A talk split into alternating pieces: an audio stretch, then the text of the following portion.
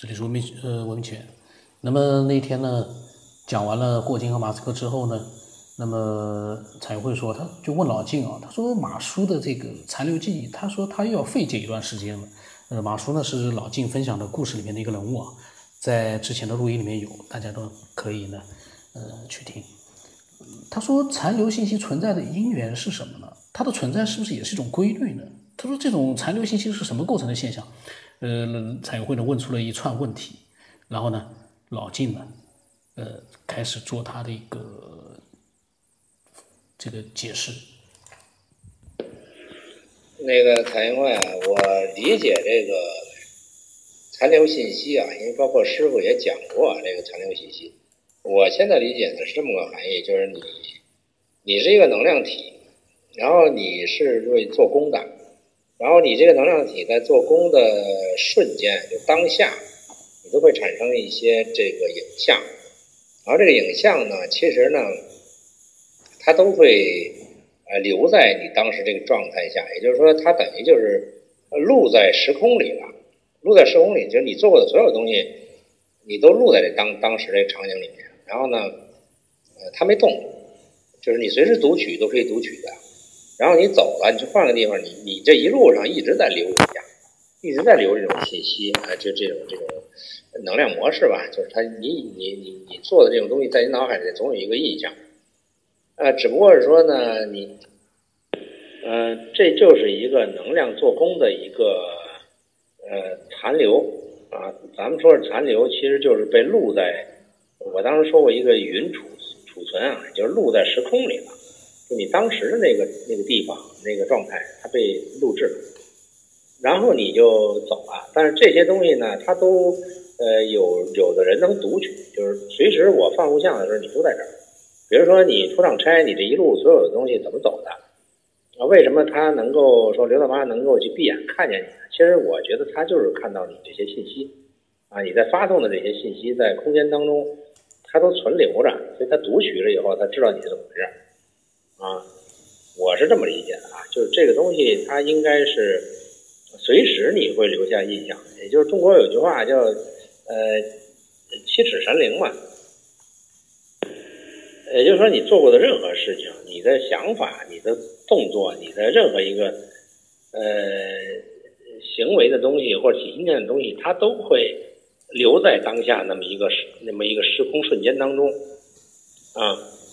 呃，你你做过的所有的一些这能量方式，它都会存在那儿，然后别人就高人就都可以读取到，啊，就就就我就就这么回事。就以前我也觉得说过，像你说过这个，就是说我们做过的事情走了以后，其实那个东西它没走，它还在那儿，因为它是每一个当下的结合，就是我们活就活在当下的一瞬，然后每个一瞬它都是跟着连续发展了以后。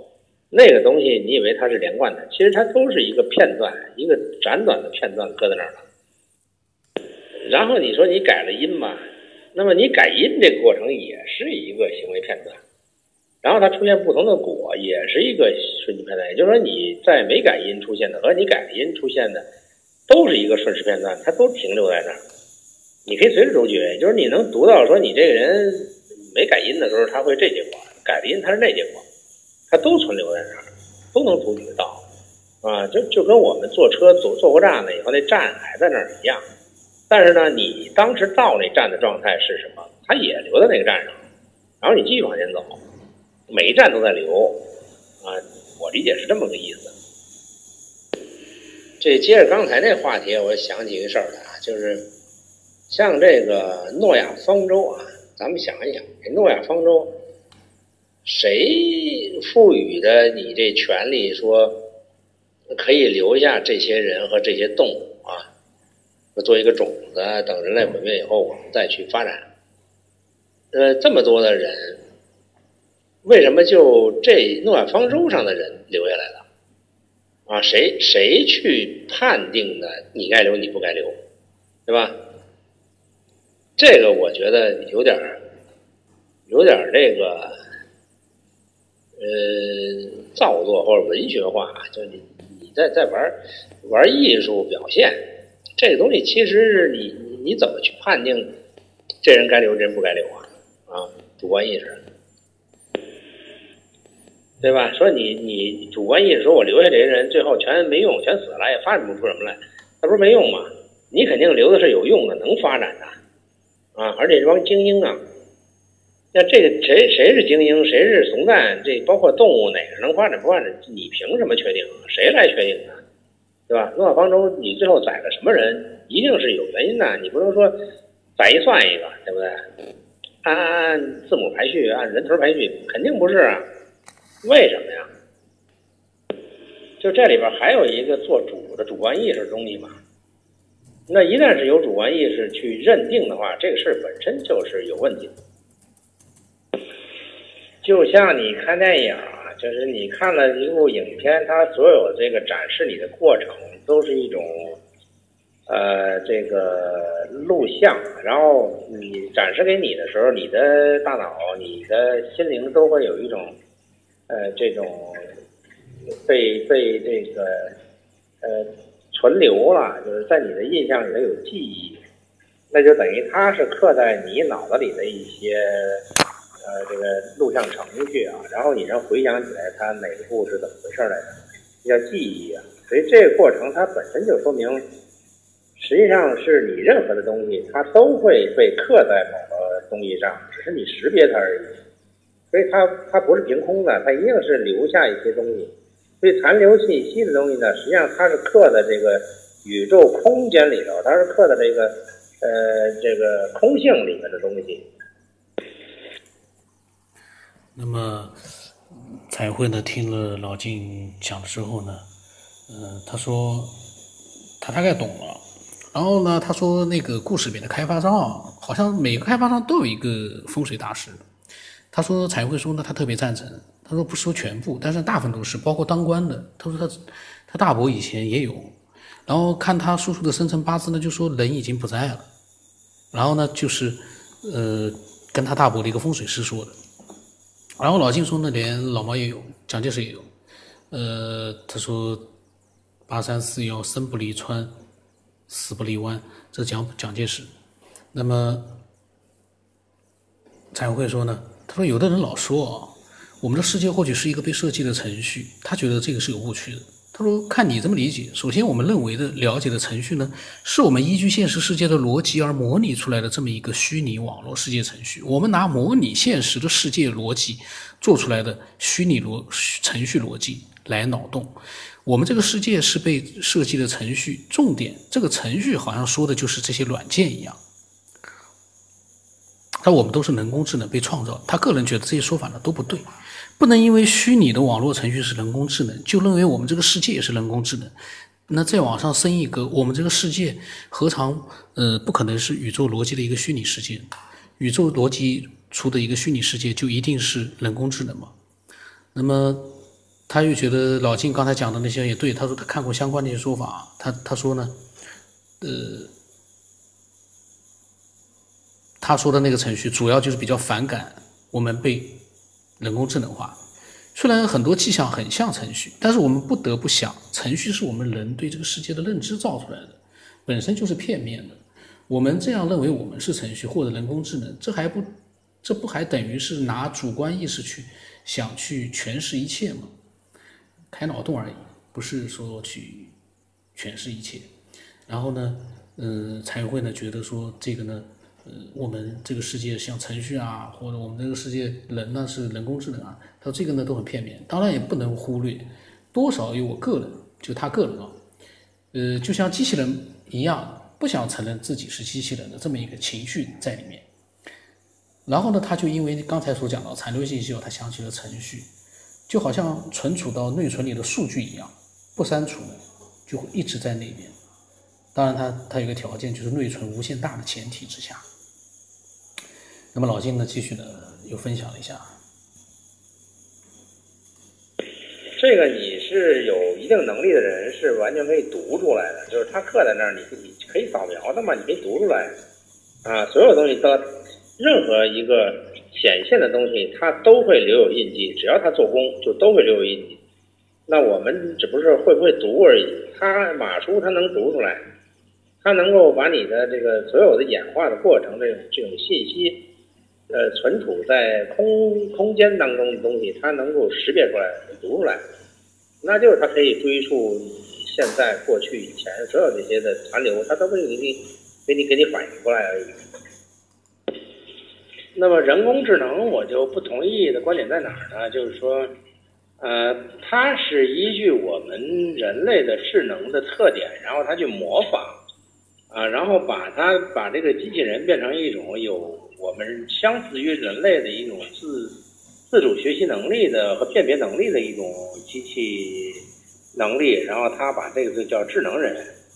但是这个还是建立在一个它有参照系，就是说它是依据我们自己的呃发生过的一些能力以后参照它去模仿出来这么一种东西，啊叫人工智能。但是你反过来说，那我们的智能是从哪儿复制来的？怎么来的？对吧？我们是不是也是被复制出来的？这个被复制是谁复制的？然后你再反过来说。复制我们的人，他是不是也是智能？他又是被谁谁复制的？这就无穷无尽了，对吧？那么蔡会说呢？他说：“老金呐，你这么一讲呢，他他就明白了。他说这些记忆呢是存留在宇宙的空性里。他说我们不都来自于空吗？也可以说记忆存留到了宇宙这个整体意识的脑海里，就像我们每个人的意识记忆一样，可以回想。那么像马叔这样的修为呢，人家有修到可以和宇宙的空性意识同频。”本来我们每个人呢都是和宇宙空性的意识是一体，那么修到一定程度，获取本源自己的记忆当然可以。那么老金呢，他讲呢，也就是说，我们拿一个能复制我们自己曾经有过的能力去把它变成一种高智商的话，实际上是个悖论，是吧？这不是一个可交圈的东西啊！你总是要模仿一个东西，就跟你说你要永远去找一个更小的例子一是一个道理，那不是究竟的东西。我还没听，我准备明天有空或者后天有空把它录出来。彩云会是个非常有情商的人，挺好的。我好像在节目里面也说，彩云会这个人还蛮有情商的。我。那么老金说呢，彩云会呢确实是有悟性的，点到即止，触类旁通。然后呢，这个呢是一个月之前啊，整整一个月之前我讲的，我说过两天我录出来，结果过了一个月才把它录出来，因为呢，呃，中间呢确实也有一些。这个其他事情，有的时候舌头破了，有的时候呢嗓子疼了，不能录音了，所以呢有的时候呢又录录别的节目了，结果呢就过了一个月录出来。但是这些内容啊，不管什么时候录，都有它的一些价值在。然后呢，我呢也跟他们讲了一下，我好像是讲了一下关于我录音的时候啊，我会讲一些不同意见。那么我刚才录的时候，刚才前面一集我录到那个马斯克和霍金的时候，我又讲了一通我跟他们不一样的想法。那么那天呢，我就跟他们讲，老金啊，彩云会啊，我要是在节目录的时候，因为我是随机的，要是呃说了跟你们不一样的想法，你们都包容一点啊。因为刚才我还在跟那个风轻云淡聊天呢，呃，因为我跟他经常也有一些想法不一样，呃，他呢一直要跟我讲的，包括回家之旅，呃，估计也被我刺激了很多次了。所以，所以提前打个招呼啊。那么才会说呢，他说他和老金都是理性的，他说不用这样跟他们客气了。那他说呢，情商是不敢讲，因为我说他情商很高。他说就是爱脑洞，思考呢是一笔伟大的财富。然后我跟他讲，这个情商很重要啊。有的时候你呃情商高的话，你表达跟人家不一样的这个想法，对方呢能够欣然接受。那情商不高的话呢，他就会很冲动的去跟人家去做一个无效的这个这个辩论，那就没有意思了。所以这个情商高可不得了。你和老晋都是情商很高的，但老晋呢，是因为他呃确实知道的东西很多，那么他在讲的时候呢，他也是很理性的表达，所以呢比较容易让人接受，这个是很重要的。情商不高的人目空一切，那那个目空一切的人接受的人反而很少。那么老金说呢，他说你在节目里面说的不一样的意见已经不少了。他说还是那句话，君君子呢和而不同。老金看来对我在节目里面所提到的一些想法啊，他也都记录下来了。他的心里面可能都都都也也都有印象。我在想啊，什么时候老金听到了我的不同想法，他可以再讲讲他的这个。可能我的理解错误啊，或者是我的想法不对啊，他可以在我的这些呃不一样的意见上面啊，他可以做更深的一个这个分享。那么我当时讲了，老金啊，我都是随机的，说完了我就忘了。我有的时候我要回去听听我到底讲了些啥，因为我讲完就忘掉了，而且我的想法一直在变化，所以我要事先要打好招呼。因为老金的节目比较多，我在想我都忘掉了到底讲了些什么东西。这个你们反正了解就行了。那么老金说呢，他说他们呢，他和彩云会他们呢是支持我了，不会心生抗拒了，这样的就最好了。因为我发现啊，我呃我又录了好几期节目，关于老晋和彩云会他们分享这些东西，我也有自己不同的看法，我也都直接都录进去了。我呢就期望，哎呦，这个他们会不会听了之后心里面不爽？但是呢，其实呢是没必要的，他们不是那样的一个呃。就是说没有包容心的人，他们是跟我一样，就是我们在沟通的时候啊，都能够让自己很包容的去听其他人讲，但是听到了有明显的不一样的想法时候呢，又会各抒己见，这个是非常好的一个呃交沟通的这样的一个方式，很好。那么，因为呢，我们了解到听众他是有各种各样的一个想法的，所以呢，不同的一个想法在同一个节目里面呈现出来。反而会好。如果一个节目里面只有一种想法的话，那你只能让那一部分人去接受，另外一部分人就会抗拒、会抵触。这种现象应该会有。所以呢，节目里面有不同的想法，反而会呃让更多的人去注意到这样的一个节目。我我是个人是这么看。但是呢，我随机录的时候是我真实的一个想法的表达，就那个时候是这么想，录完了就忘掉了。那么老金说呢，心无挂碍。他说呢，所以呢，你天生是高人。这个老金呢，他也会情商很高啊，他也会哄哄人的。我一看，我说，哎呀，我说老金这么说，这个太太好了。我虽然知道自己不是高人，但老金这么讲，我觉得很开心。然后呢，他说有些人啊，呃，计较呢，就是说丁点不释怀。哦，他说有些人呢喜欢一点点的计较呢，就不容易释怀。呃，他说我呢不太计较，也不太挂碍。然后彩云会说，他说他之前在国企上班做干部的时候，跟员工开会，说对以前的队伍建设和之后的发展有什么意见和想法，员工和一些干部呢一言不说，都说没意见。我就说没意见就是最大的意见，是最大的问题。这个彩云会这个家伙做领导也是非常有情商的，这句话真的是。他的员工和那个干部听见了之后，会怎么想啊？没意见就最大的意见，那他们以后不是整天都是提心吊胆的吗？在彩云会面前，这样的干部太太太能干了。呃，那么呃，老晋说呢，他希望听到反对他的声音，但是呢，必须要自圆其说，否则他不服。那么彩云会也觉得自圆其说很重要。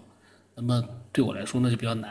因为让我各抒己见完了之后，我还是自圆其说，我觉得我做不到，我没没有那样一个庞大的一个呃自己的一个自圆其说的一个一个一个框架和一个世界，呃，那么老金啊，要反对你还能自圆其说，我估计是很难了。到目前为止，大家呃，反正跟我聊天的都还是认同你的想法，跟你想法都还是蛮一致的。你这个要求太高了，反对你还要自圆其说，这怎么去弄？老金他自己是有丰富的一个知识，还有丰富的一个经历。他所讲的内容呢，他都能够划圈的。这个圈不管是有没有完全封闭啊，但是他这个圈一般的人呢，很难把它打破的，这个是肯定的。我像我只能从一句话那边，有的时候有一个不同意见，我可能稍微的解释一下。整体的老金的那个圈很难去打破的，除非你比他的经历更多，你比他的学识。呃，更高，你提出一个让人觉得哎无可置疑的一个圈，那个比较难，太难了。那么老金说呢，他也有点不自信，希望能够印证。那么，唯一能打破老金的这个圈子，就是科学发现，科学家发现了能够这个印证老金的这个说法，或者说是跟他的这个说法有出入的，这个是唯一的，用证据来打破，否则很难打破。那么老金说呢，他希望有人提出另一种模型来解释世界，更合理、更有可信度。然后他呢，他说他的理论是符合科学发现的。哎，老金啊，那就更加没办法打破了。你都符合科学发现的那个，就没有人可以去打破你那个圈了。但是呢，我们反正随着就是分享的内容越来越多，看看有没有就是说有更多想法的一些人，呃，出来一些就是更高等等级的这样的一些分享者，看看有没有。我们期待有这样的人出现也挺好的。但我估计呢，短时间之内是比较难了。那么老金说呢，也许有真知灼见的人都潜水了，也很难说。他说像他这样半瓶子醋呢，才出来夸夸其谈，这个贻笑大方。然后这个老金啊，太谦虚了。他如果是半瓶子醋的话，像我们的话，像我的话，那不就是只有一滴醋了吗？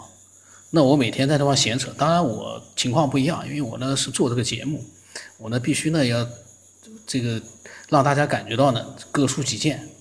呃，所以呢，我呢虽然不懂，但是我经常会讲一些我的想法。但我的想法呢，从我的逻辑思维的角度来说呢，我也觉得挺好的。